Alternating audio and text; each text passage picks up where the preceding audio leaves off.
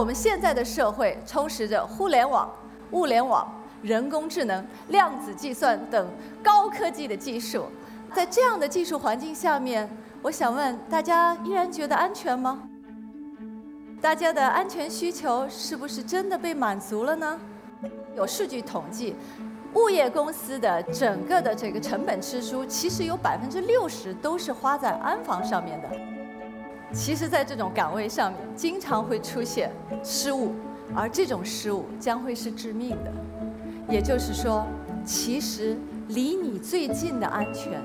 是成本非常高，也是风险非常非常大的。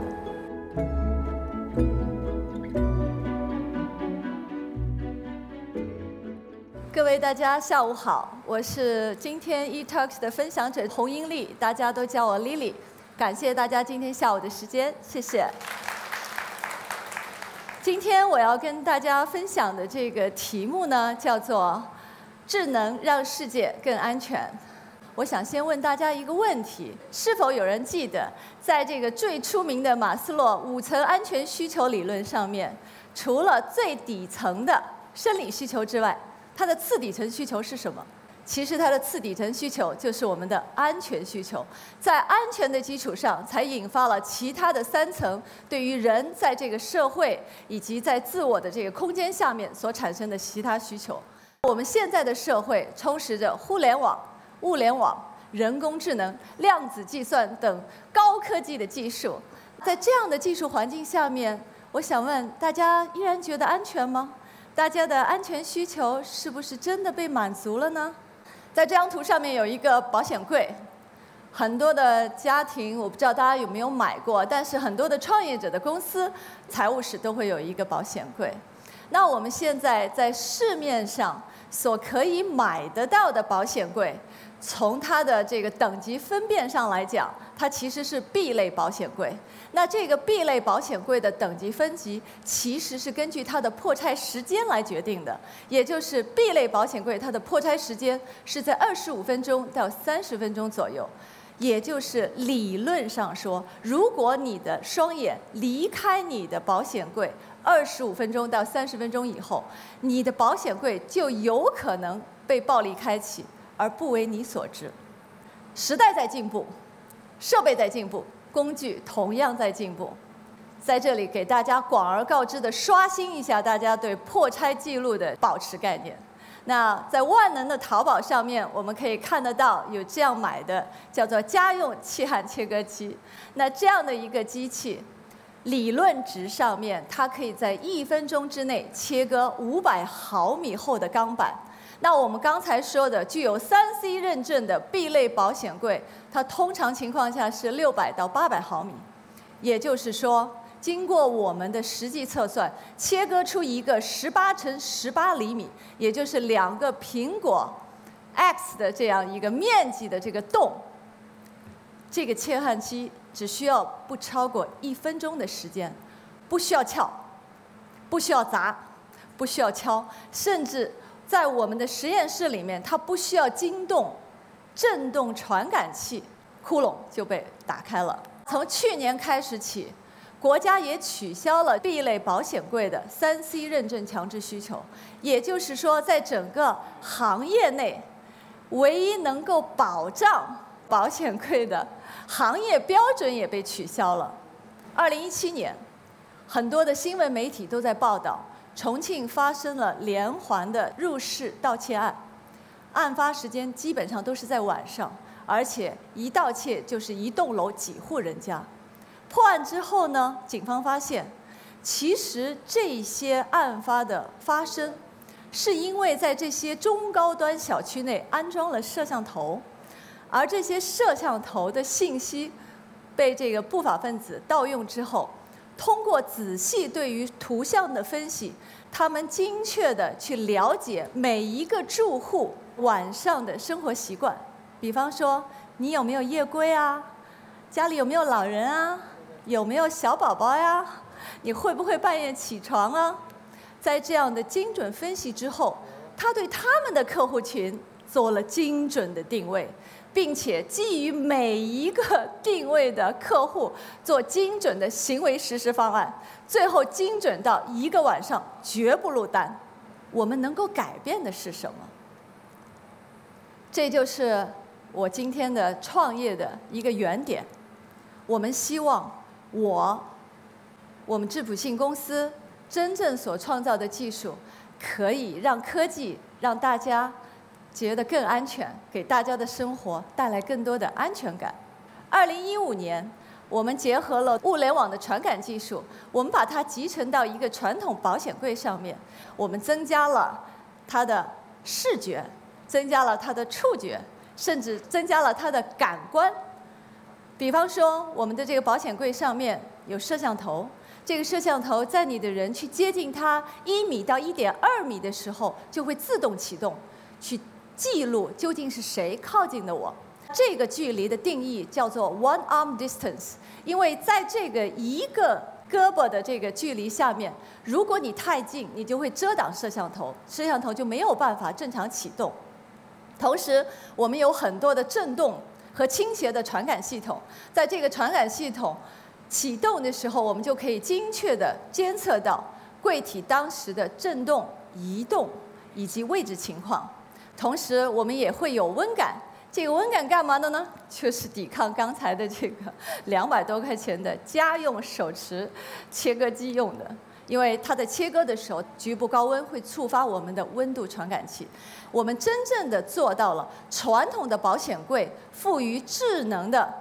物联网技术，变成一个真正的物联网安防产品。在这个前提下，二零一五年首届 CES Asia。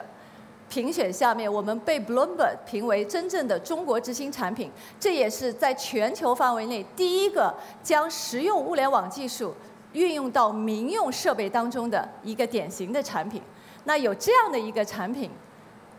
我们在某些地方可以通过准确的定位，分析出它的当时的情况，并且在某些地方可以跟幺幺零或者是跟物业直接做报警。这个时候，很多人就会问。那你们公司到底是做什么的呢？难道你们是做保险柜的吗？我一直说我们不是，我们公司是基于物联网技术，通过人工智能的算法和区块链的保护，在垂直的安防领域做应用的公司。那我们的应用称之为无人管控系统。在这个无人管控系统当中，有我们自有知识产权的基于本地端数据保护的物联网数据模块，也有我们基于云端的人工智能算法，以及在区块链使用的端到端涉密技术。所以在这三项的技术保护下面，我们所赋予的各种物联网传感的传统安防设备，赋予了更加安全、更加有生命力的新的产品。那我们公司最早的时候呢，是做 IT 的系统架构以及运维服务的。在这个过程当中，很多的公司它会有一些对于公司重要物品管理的需求。最先我们会通过类似于像 ERP 这样的管理系统，去对人在这个物品管理的过程当中去做管控。可是我们发现，不管我们这套系统有多成熟，考虑了有多周到。很多的失误，很多的损失依然会产生。最后发现说，其实不是系统的问题，核心是在人参与到这个系统运营和管理的过程当中，由于人的疏忽或者是人的有法不依所造成的一系列的失误。那我们如何？尽可能降低人在传统安防领域的参与度呢？这个时候，无人化管控的基础概念就在我们公司形成了。我们是通过在垂直的安防领域设备，将它物联网化后采集到的设备的运营数据传输到云端。我们通过数据。人所产生的行为数据和物品之间的关联关系所形成的一套安全逻辑算法，最后将算法的决策推回到设备端，真正实现了设备端和端之间的联动决策，中间全部没有人的决策过程。在这样的基础下面，我们实施了第一次的设备到实际应用场景的实现。我今天举一个非常实际的案例：世界四大博物馆的榜首——俄罗斯圣彼得堡东宫博物馆，它有全球最多的藏品三百万件。那在这个巨大的博物馆当中，它分成了展区和储存两个区域。每一个展区大概有二到四名的这个安保人员，包括每天运维的这个出入、巡逻、库管、研究人员，整个东宫接近一万两千号人。可是，在一九八二年，在如此庞大的安保的投入下面，依然出现了有一个游客因为情绪问题将。一瓶可乐洒在了一幅巨幅的莫奈作品上面，造成这幅作品四分之一的区域被损毁。这么多人依然不能够保护我们要保护的东西。我们现在将我们自我开发的这个物联网安全模块部署到所有的设备当中，然后通过设备的自我识别和算法。比方说，当你的人过于接近这幅艺术作品的时候，那我们的艺术品的自动保护装置会启动，会尽可能隔离，以最快的速度、非人为反应的去隔离人和物品之间的这个距离。第二，有任何突发事件在某一个区域内发生的时候，自动区域管控系统会自动将门关上，在整个过程当中，人为不能干预。比方说，这个门上面有我们按的这个开关，在特殊情况、系统判断有风险的情况下，开关是不为人所用的。在这样的一个装置下面，我们不仅可以完成了物品在展览过程当中的所有非人的安保服务，我们同样可以直接从它库存管理、运输、备展到最后展览回库整个流程的监控。中间人只需要做一些搬运的事情，